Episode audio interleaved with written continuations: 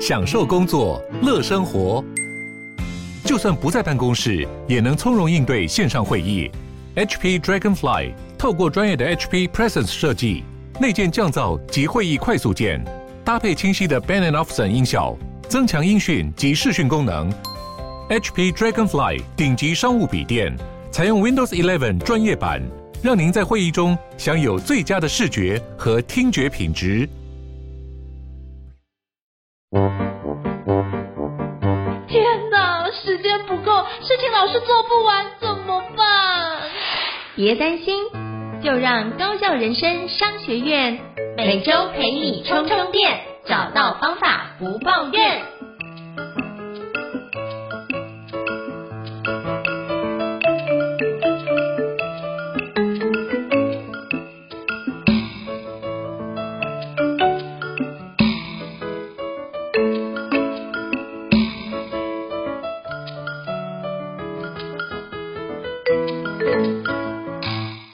大家好，欢迎大家来到高校人生商学院，我是赵英成。那今天非常荣幸能够邀请到我们的好朋友张望行老师来跟各位分享他的新书哦。Hello，望行老师。嗨，应成老师。嗨，大家，我是望行。哇，真的是非常非常的厉害哦！恭喜你又出了一本新书哦。那是不是可以？因为我知道有些伙伴呢已经觉得哇，望行老师的大名如雷贯耳。那有些伙伴呢可能还没有认识望行老师，是不是可以邀请望行老师跟大家自我介绍一下好吗？好的，好的，呃，大家好，我是忘形。那呃，通常啦，通常自自我介绍要讲一些丰功伟业，但因为有点有点麻烦，所以我大概讲三个点哦。第一个是我很常做一个故事简报。那如果你有听过忘形流简报，或是一种很简单，icon 一句话配一张图这种简报，基本上就是我做的。那这也是我的第一本书哦，就是教大家怎么样做一个简单的简报这样。那第二个关键字哦，我觉得是。表达，然后就是逻辑表达，就是有的时候我们讲话讲的不是很清楚嘛，所以我后来就想想，我以前当导游，所以我就把这个拉迪赛的技术，我教大家怎么样拉会比较有趣，然后别人听得懂哦。所以第二个是逻辑表达，那第三个呢就是人际沟通。那呃，我我之前哦，就是我跟这个周震宇老师学习嘛，那我很喜欢周老师讲的一句话，他说就是我们之所以人要沟通，是因为我们要跟别人建立关系。那我们的另外一位教授陈安教授也有讲过是。沟通是为了建立有意义的关系，所以我觉得沟通是一个非常好可以把人跟人加在一起的部分哦，所以这也是我目前正在努力的点哦，所以我用三个关键字来介绍，就是故事简报、逻辑表达跟人际沟通，大概是这样。我希望让大家对我有一点点小小的明白，这样子对。好，谢谢忘形老师哦。那包含这个忘形流简报术，其实在。就是很多的地方都非常能够容易看得到，而且甚至你有一个粉丝团超过十八万的这个非常非常厉害哦，所以这个部分大家可以多多加入忘形老师的一个粉丝页，那就可以找到很多忘形流的相关的一个内容。那这个部分呢，最近忘形老师也出版了一本新书，就是顺势沟通哦。那是不是可以请教忘形老师跟我们分享一下你出这本书的一个初衷是什么，好吗？好，其实我当时觉得，嗯，这样讲有点。冒犯了，就是我觉得市面上其实有很多教沟通的书，但我觉得比较多啦，比较多不是跟你分享，呃，你如何从调整自己开始。我觉得比较多是告诉你什么遇到这样的人就讲什么话，然后或者是你怎么用一句话，然后别人就会想听你的这样。但因为我我我以前。对沟通不是很明白，所以我就买了很多这样的书。但回去之后，我就发现我还是不太行哦。所以就是我就在想，呃，我怎么样把我一些调整跟成长的过程哦，就写出来这样。所以基本上一般的书都会写很多丰功伟业啊。但如果大家有买我的书，你就会发现里面都写我以前不太会沟通啊，然后就一直在卡关。那这些卡关我做了什么努力有去调整这样子？对，大概我的当时的初衷是这样子。所以你觉得就是透过自己的过去卡关的地方，那你就是发觉，哎，你自己都能够觉察到，然后跨越过去这件事情，想说，哎，或许别的伙伴或别的读者也有可能有这样的需求，所以你就想说写下来，那也发觉，哎，真的是如你所想的，很多人都有这样的需求。我觉得看里面那本书有非常多的共鸣感，觉得哇，对对对，我那时候也是这个样子。如果能够那时候有忘形老师这样的方法，我觉得那时候就可以改善了非常多的状况，就不会比如说被主管在那边臭骂一顿啊。那这个区块也可以跟主管或是跟其他伙伴得到更好的关系的修补。我觉得里面举了非常多的实际案例，我觉得都都让我觉得，哎，这件事情对，有一种早知道会觉得。这本书真的是太晚出了，如果再早个十年出，我应该就可以有不同的选择，不同的发展性。我内心有经常有这样的感受。那时候看了我那本笔记，大概有二十几处有这样的感觉。哇，所以太感谢应成老师了。对对，所以我觉得真的里面很多案例，就觉得看了哦，那个就会会心一笑，觉得哦，对对对对对，要赶快跟某个人讲，因为我以前度过来不及，那现在某个学生或者是什么状况，赶快跟他讲这件事情，赶快去看某几页。那你就知道说这个目前状况怎么去度过这件事情。我觉得这件事情是一个非常重要的关键哦。那我觉得里面有非常多实际案例，包含如何沟通跟拿捏。那我就想请教忘形老师哦，那其实谈沟通的书真的如你所说的非常的多。那我自己也收集了非常多的类型的书，包含就是呃国外的作者或者是台湾作者都有。那我发觉一件事，就是很多都跟你讲呃一个方法，可是。这个部分常常会觉得套进来的时候会出现一个文化的差异，比如说国外的书就会觉得，哎，这样硬套进来好像好像需要一些修正，这样好像有一点不符合目前的情况，或者是同样的方式照做了，可是不一定符合原先他所设定的一个情况，或者是达到那样的效果。那我觉得，我都觉得，哎，那这样的方式是不是需要被调整？可是我又发觉，哎，这样的沟通的心态，我应该怎么去做会比较好？因为我觉得使用过国外的那些方法，有些东西如果没达到效果，会有一种心里面有一种怅然所失或是患得患失的情况出现。那我想请教汪小老师，你觉得我们该保持什么样的心态在沟通这个层次上面？其实我后来觉得，人之所以不能沟通，是因为我们心里只有一个选择。我举个例子好了，像嗯，嗯，假设今天我们在跟对方说，呃，我我举例，假设我今天跟我老婆一起去吃饭，那其实我心里已经有想吃的东西了，那我就跟老婆说，哎、欸，我想吃牛排，但可能我老婆忽然很想吃火锅，她就说，啊，可是我想吃火锅。好，那这个瞬间我们就有点小小的，就是意见不同了嘛，对不对？嗯、那如果我的概念是不行，我就只能吃牛排。那这时候我就说，不是啊，为什么要吃火锅？现在天气哦，现在天气比较冷哈，就是假设现在天气热哈，我就说现在天气这么热，你怎么可以吃火锅这样？那假设他就说我不要吃牛排啊，就是牛排肉这么多之类，我想吃蔬菜。嗯、那这时候我们两个人都会吵架嘛？那其实我觉得。沟通最重要的一件事情就是你有弹性，所以当对方说出了跟你不一样答案的时候，其实你可以去理解他。所以我可能下一步就是，哎，为什么想吃火锅？他就说，哦，我想吃比较多可能青菜之类。那我也许我就可以说，那如果我是找有沙拉吧的牛排馆，那这样是可以的嘛？那也许我老婆就说，哦，可以啊，其实我只是想吃生菜，那我就吃鱼加上生菜，那你吃肉，哎，这样子我们也可以解决。其实。这件事情可能就结束了。可是，如果当然这样，大家听起来好像沟通很简单。但我老实说，就是等你在工作的时候，你就不是这样。当嗯，假设有个部署好了，做的事情跟你预期的不一样，我们的大多数情况都是。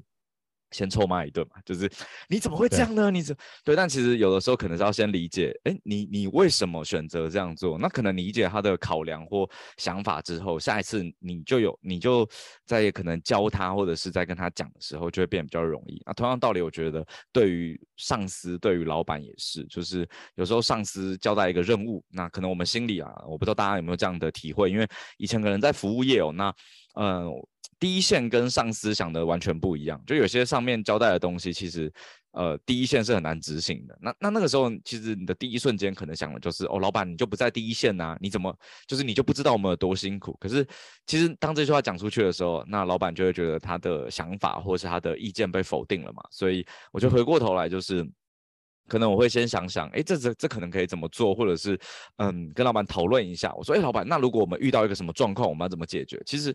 我们就不会在对跟错，或者是唯一的选择里面，有点像去嗯吵架或者冲突。那我觉得我们更多的心力可以放在怎么样把一件事变得更好。那我觉得这是呃沟通的心态最重要，就是他不是你的对手，他是你的队友。那如果你觉得哦，这些都是我的队友，那其实我觉得你们就可以好好的把一件事情做好，而不是一直觉得对方在阻挠你。因为有的时候对方只是想法跟你不一样，就就这样子。嗯，嗯，哦，我觉得这诠释非常好，就是对方是你的队友，而不是对手。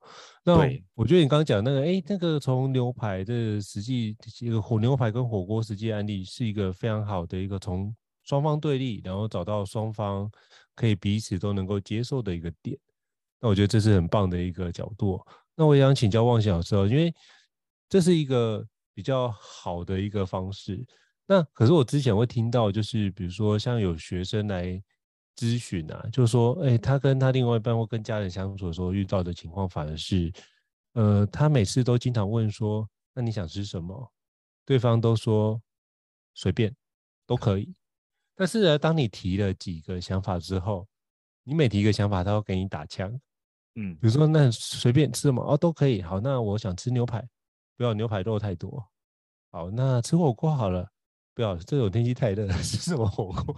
那就你举了的三五项都被打枪。那像这种部分要怎么样去去沟通？那你再问他说，那你可不可以跟我讲你想吃什么？就他还说我不知道。那你去想，那你就觉得，哎，那这种就是来回鬼打墙的状况，你有什么样的建议或去调整？因为之前有学员问我说这件一个情况，我就说，哎，或许我们可以玩个游戏，比如说就像呃。如果你不知道吃什么，很多时候是没有想象的空间嘛。那我就跟他说，你要不要考虑，比如说类似做个十二宫呃十六宫格，然后就用射飞镖的方式去决定今天要吃哪个菜系。比如说哦，射到意大利就是今天吃意大利菜，还设意大利菜，然后你再做另外一张意大利菜的十六宫格，你去设下去就知道说你要吃哪一间店。哎，他说哎，这个好像是一个解法，可是有时候你人就在外面。那个东西刚好又没带来，你怎么解？所以我想要请教旺行老师，那如果用您的沟通这样的一个专业的部分，你怎么看待这样的一个事情？好，呃，其实我觉得 这个有点有点，我自己觉得有点好笑。但我我先说哈，就是呃，这个不是叶配，我先跟大家讲我用的 APP，我用个 APP 叫决定喵，然后嗯、呃，这个就是它是一个轮盘。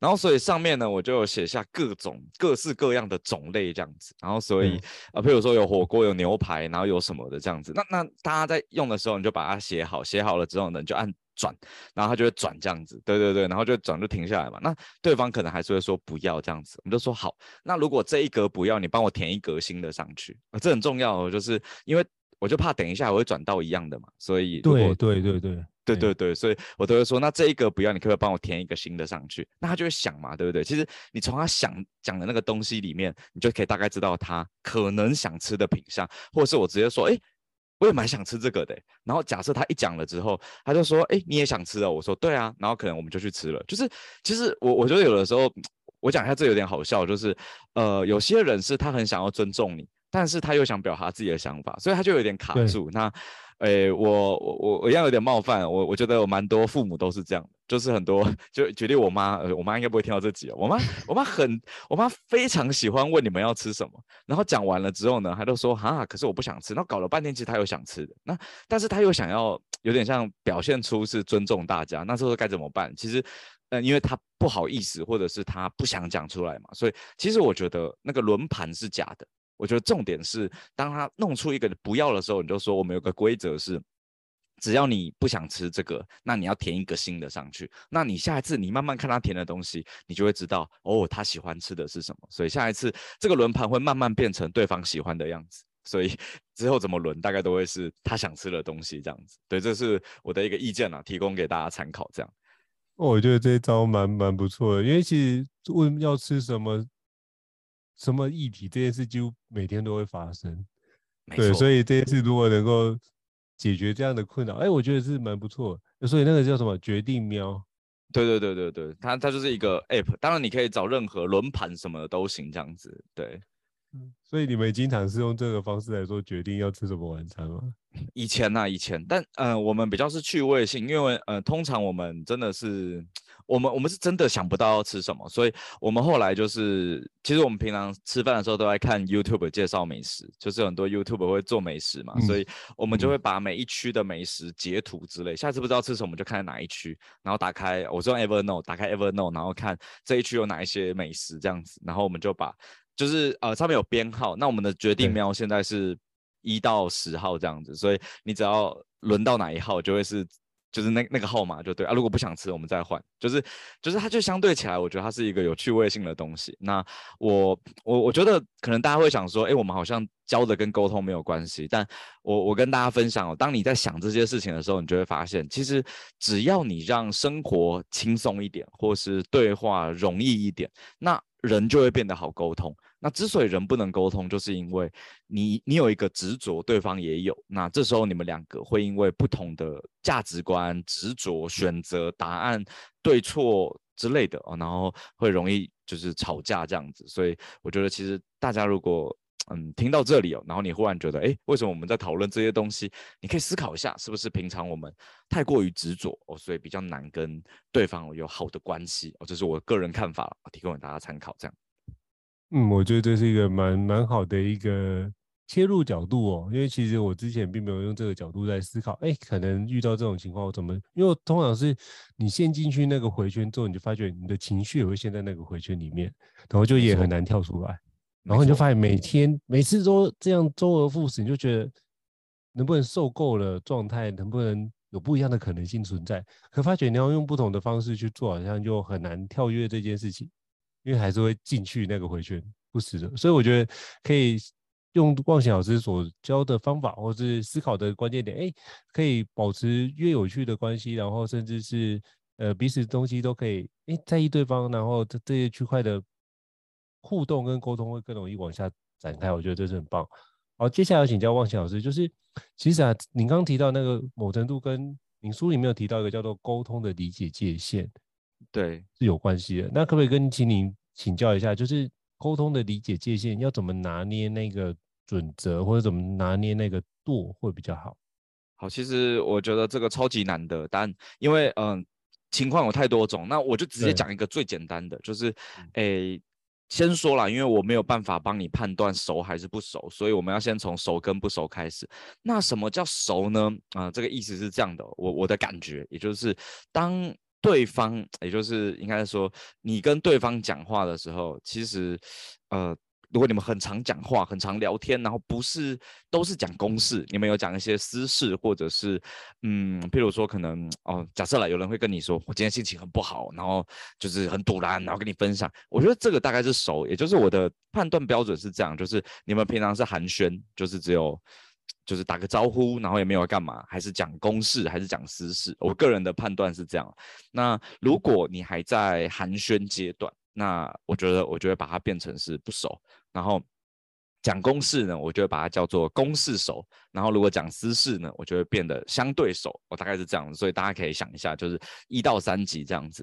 那我的个人概念是，假设只有一级，那请记得礼貌超级重要的。也就是当你不熟的时候，我我我我举个例子，这样讲可能对应成老师比较拍谢哈，就是我觉得我是可以直接跟应成老师说，哎，等下有空吗？我想打给你请教一个东西这样子，然后我觉得应成老师会说，OK，没有问题这样。但换个方式，假设今天有一个很不熟的老师，我就要问他一个问题，我就跟他说，哎，等下我可以请教一个东西吗？这个过程就会很怪，因为他没有义务要教我，或者是他也就我跟他不够熟，嗯、所以这个时候其实我可能就会说，嗯、哦，老师，哦，因为我是谁，然后怎么样？那因为我知道你有一个什么，那所以想跟你请教一件事情，那不知道你方不方便？那如果方便的话呢，或者是跟你，就是我需要付费还是什么都可以，就是你要写很多东西，然后你要跟对方讲。但可能对胤丞老师以我个人个人理解的熟度，我只要说，哎，呃。这个胤丞老师有空吗？我想找你问个问题，这样子，那可能胤丞老师说、嗯、OK 啊，就可以就可以直接来这样子。我觉得这个就是熟跟不熟的差别。那我我自己觉得，我跟胤丞老师的熟度哦，可能啊一到三级大概二点五这样子啊，真的有三级的，我们就是说相对来说超级熟那种哦。举例，我另外一位老师叫岳翔老师，他就是。可以直接就是他连问都不用问，他是直接打那个 Line 或是 Messenger 给我，然后打来就，哎、欸，忘形，我跟你讲，我刚遇到一件事情，这样他就可以开始讲，那那我也不会觉得被冒犯哦，这样就是就是，但我觉得如果我没有跟胤丞老师打招呼，我直接打电话过去，我觉得这是对我对对我来讲，我是会冒犯到的，所以我的概念是这样，就是大家可以不会冒犯，你一样可以直接打，没问题。哦、对，我知道了，我知道，但但对我的心理来讲，我觉得哇，这个。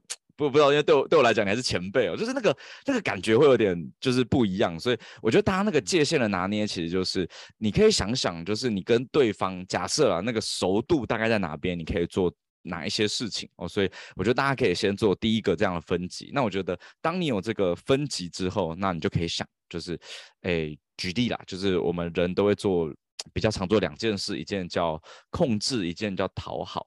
那所谓的控制，就是你要对方。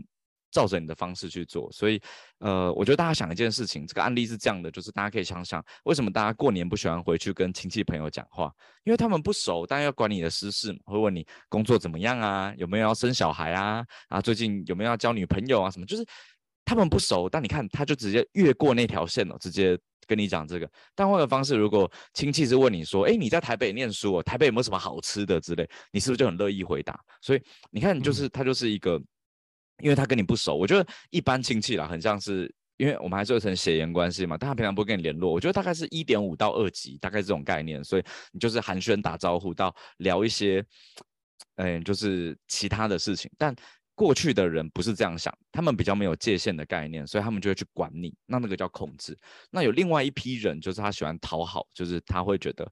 啊，这样子不好啦，哦，那没关系，这样，那我相信各位应该有遇过，就是他们，你跟他讲什么，他都说没关系，好，但其实他心里很不爽，所以我觉得这个界限的概念，就是我的感觉啦，叫做你要去尊重别人，你也要尊重自己。那所谓的控制，就是你不尊重别人啊，你觉得别人是为你而服务。那所谓的讨好，就是你不尊重你自己，你觉得对你自己矮对方一等，所以你要多付出才能得到对方的可能肯定或喜好，但其实这是。不必要的哦，所以我觉得界限是这样。那我也老实跟大家说，这是人一辈子的课题。我自己还是会很容易有不小心控制或讨好，这都是很正常的。那如果大家有兴趣，可以再翻翻书哦。我觉得这边就不展开。我觉得跟大家分享一下，界限很重要这样子。那诶，多提一句哈，所谓的界限呢，就先从有礼貌开始，就是就是假设你真的真的你要请别人干嘛或之类，其实我觉得你就。就是多多加一句方便吗？我想就是问你个问题之类。其实我觉得光这件事情就可以了。对，就是多跟对方有一个应该说嗯打个招呼哦，让对方知道这样就好。嗯，我觉得这件事情你刚刚提的那个很重要。我觉得经常把请、谢谢、对不起挂在嘴边，其实是蛮不错的一个角度。其实我觉得，当然我经常这样做，很多人会觉得我太过客气。可是我觉得那是我真的很感谢对方愿意播出时间做这件事情的。我觉得我还是要把那个礼数做到，是这样子的，把那心里面感谢讲出来。可是我觉得你刚刚讲的一个非常有趣的点，就是其实很多时候，呃，包含过年过节可能会跟一些呃亲朋好友碰面，那他可能问那个超越界限的议题。那我之前就看到有一个艺人就回答，我觉得蛮有趣。他说：“为什么还不生小孩啊？”他就说：“对，都跟你有关系。”他就说：“你不生小孩怎么跟我有关系呢？你不生小孩到底关我什么事情呢？”他说：“对，那我不生小孩到底关你什么事？” 我觉得那个回应蛮有趣的。那时候看到这个回应就觉得：“哇塞，这就瞬间把界限拉好拉满，知道？”可是我觉得那是，呃，我就是把它当做一个玩笑话来看待这件事。可是我觉得有时候或许可可以就是回过头来，就是我们可以不要用那种。好像是我们觉得，我们就是说话很直白的方式去理所当然，或是把我们的所做的冒犯别人的行为把它合理化。我觉得常很多人都讲说我讲话很直，可是我常常心里面讲说，你不是讲话很直，是讲话很白目。对，所以我这样有这种心里面的 OS 存在的时候，所以我觉得应该是把。如果是我都这样看，如果经常有人提醒这件事情，好像说的有点过头，我觉得用三人成虎的概念来看，应该是如果好几个人都在同一段时间之内跟你说，哎，这个东西过头，代表一件事，那就真的过头了。所以我觉得那时候应该有的，并不是说，哎，我就是一直以来都这样，都很直白啊。那我觉得应该反过头来是，那我可不可以有哪个地方可以开始做一些调整？可不可以不要让这样的情况再次发生？就像陈怡安老师所讲，就是自觉是治疗的开始。或是人在人彼此之间沟通是为了创造一个有意义的关系之类，我觉得这些东西都可以从里面开始有所建立哦。所以我非常感谢旺贤老师刚刚提到那个点，我觉得可以从那个角度开始切入是很棒。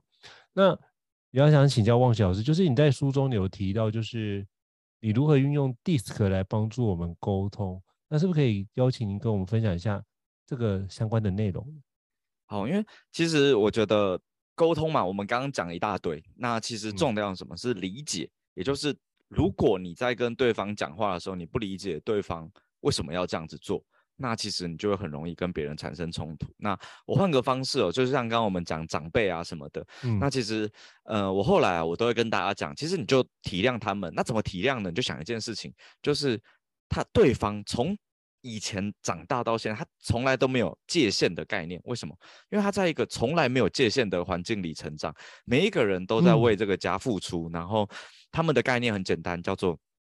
这个他就一个 checklist，叫做好好念书，好好找工作，找个人，随便找一个人哦。这个结婚，然后生子，买房子哦，然后把小孩养大，看小孩在做一样的事情。嗯、所以我后来都说，其实，哎，我们听到这边应该是真爱，就是真爱粉，然后应该不会有人就忽然来来到这里。就是我要有前面的脉络。我讲一件事情，就是其实如果你细细品尝啊，他们的人生是不属于自己的，所以。他从来没有人生是属于自己的一个概念。那既然这样子，他也就没有办法去理解你怎么可以人生是属于自己的呢？所以他就觉得你很自私。那那你把这个脉络理解了之后，你就知道他就是没有界限，然后也不会聊天。然后这个瞬间你看懂他了，你反而会觉得啊啊就这样子嘛。所以呃，为什么要学所谓的我说？辨别别人或者是世人这件事情，就是当你能够理解对方其实不是恶意的，或者是对方他在他的脉络里可能做这个事情是能够理解的哦，那你这个时候。就能接受哦，原来是这样。那我都用一个最简单的方式，就是我不知道大家对星座有没有理解这样子哦。就是举个例子，像如果今天哦，我跟大家分享说啊，我最近要做一件事情，然后怎么样怎么样怎么样，我很认真，怎样怎样怎样怎样，然后每天熬夜，巴拉巴拉，反正我讲一大堆，然后大家就说你也太拼了吧。然后我假设我就说没办法，摩羯座就这样。那会不会有人就觉得啊，摩羯座嘛，工作狂啊，算了。就如果你也有一样的感触，那我想跟大家分享就是对，因为。你可以用这个方式去合理化这个行为，诶，这很有趣哦。就是当你能够理解哦，他可能是怎么样，你有一个认知，那你就能想象他是什么。所以我一样换个方式，虽然这样可能会对一些 听众朋友有点拍谢哦，就是假设他是狮子座呢，就是他可能讲话比较大声，然后讲话比较有霸气，那是不是你比较能接受？你就会说哦。狮子座嘛，难怪。OK，所以回到我们刚刚讲的，就是 DISC，可能有些人嗯、不明白还是什么，但没有关系，你就想，嗯、我们把人类的上千种行为哦，然后用四个象限来做简单的归类。那归类完了之后，你就会发现，哦，原来这样子性格、这样子特质的人会做出这样的行为，哦，是有迹可循的，而且你会更知道怎么样跟他沟通。例如，你遇到那种讲话很直接，嗯，也不不一定是白目，他就可能是讲话比较。冲，其实你可能只要回答他一个简单的答案哦，他就可以继续往下。嗯、但有些人你觉得他讲话很冷静、很冷淡，也许他不是想跟你讲话，他想知道你可以提供什么样的资讯。你会遇到有些人过分的嗨、过分的热情，你怎么跟他讲？就是就是我们我都说哈，就是有道理也讲不清楚。诶，他没有要听道理，他想要跟你有情绪的共鸣。那你会遇到有些人，他可能。你总觉得这个人很好，然后很棒，但他就是不愿意讲出自己的想法，或是他比较没有安全感，你觉得他很纠结啊。其实你就明白，其实他只是希望哦，让每一个人都过得很好。那如果你能理解每一个人他背后的原因跟动机，那我相信我们就有更多的空间跟更好的方式去跟别人对话。那这其实是我自己在学完呃 DISC 之后最有感受的，就是以前我觉得人都是差不多的嘛，但我后来发现原来人。当然，人是有无限多种的，但我们可以用简单的概念哦，去把一个人做简单的分类。那在分类之后，你就更知道这一类人你怎么跟他对话的时候用什么样子的方法哦。所以，我我自己也有一个就是公开班啊，就在教这个这样子哦。所以，如果我觉得大家有兴趣，可以先看书啊。如果有机会啊，我自己觉得啊，你来就是哎，我可以夜配吗？这样子，就是如果大家可以的话，就大家来上课这样子。那因为来上课。来上课了之后，你就会听到，就是可能更多。我觉得，嗯，在怎么讲，就是跟对方对话的时候，你可以看到班上有不同的同学，你就会想啊，真的他跟我很不一样，你就可以知道更多人的想法，这样子。可以这大概是我的应用。好，非常感谢妄想师哦，就是妄想师他。的，那个公开班是顺势沟通之 Everything DISC 的一日工作坊。那其实这个区块呢，除了报名之外，还可以就是有一个 Everything DISC 就是国际认证的一个测评工具哦，你就可以直接完成这个测评。那一样会有出完整的一个报告给大家，那就是在一天的工作坊里面，就是妄想老师会跟大家分享跟解释相关的一个重点哦。那我自己也上过妄想老师课，真的上得非常非常精彩啊！我也从里面得到很多的一个收获。那这是由就是由衷推荐跟各位伙伴分享，来这边可以跟妄想老师除了学习沟通之外，也可以学习 Everything DiSC，可以让他可以彼此更加了解自己，更加了解对方这件事情。那这个区块呢？就是主要就是旺行老师在跟我们分享的相关的课题啊。那如果可以的话，也诚挚的邀请各位可以去购买我们《顺势沟通》这本著作。那里面有非常多旺行老师的一个人生的历程跟精华的一个观点在里面，而且包含有一些很多的做法都是非常非常务实啊。那再次跟各位推荐。那也非常感谢各位收听我们高校人生商学院。如果大家对这节目很不错的话，欢迎给我们五星按赞哦。那也欢迎推荐给你的亲朋好友。那如果有机会的话，我们下次再邀请旺行老师来跟我们分享另外一本书，好不好？好，再次感谢旺行老师，也希望大家我们下次见。谢谢旺行老师。好，谢谢胤丞老师，谢谢大家，拜拜，拜拜。高校人生商学院，掌握人生选择权。